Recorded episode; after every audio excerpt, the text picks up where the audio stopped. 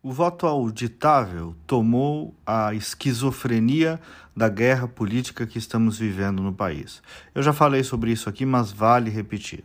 Gostemos ou não do Bolsonaro, achemos ou não que ele tenha apresentado provas na live de quinta-feira, eu já havia dito que para mim isso era irrelevante, porque, ora, você não pode fazer prova do que não é auditável.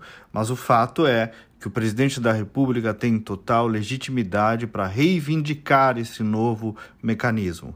Podemos concordar ou discordar do mérito, mas a discussão inequivocamente é legítima.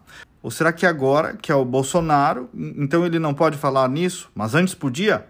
Porque é só dar um Googlezinho aí para ver quantos e quantos parlamentares, dos comunistas aos centristas aos direitistas, defendiam a mudança do modelo há não muitos anos atrás. Inclusive, a maioria votou largamente a favor, numa votação que ocorreu, mas depois a justiça derrubou.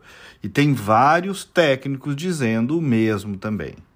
E como é que se resolve um imbróglio desse numa democracia? Discutindo e votando, discutindo e votando, mas não é uma votação judicial de nove iluminados, não, não é uma votação da Suprema Corte, não, é uma votação do Congresso Nacional, que é quem está delegado pelo povo para decidir a respeito de questões assim.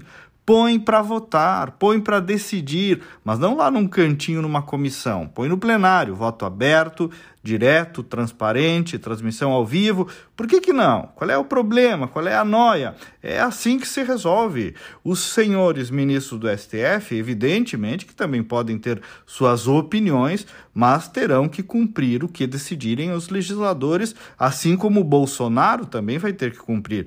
E era isso. Agora, não vamos ignorar o que tem acontecido no país. Não vamos ignorar, por exemplo, as manifestações que ocorreram nesse final de semana, ignorar a propósito, como fizeram muitos grandes portais e canais de comunicação. Parcão cheio, Paulista cheia, e a manifestação virou uma notinha de canto de página, como se diz no jornalismo, e normalmente com tom pejorativo. Só que, infelizmente, estamos realmente perdendo alguns sensos de razoabilidade na discussão política do país. É o que eu tenho dito aqui. Cuidado, porque anti-bolsonarismo também cega.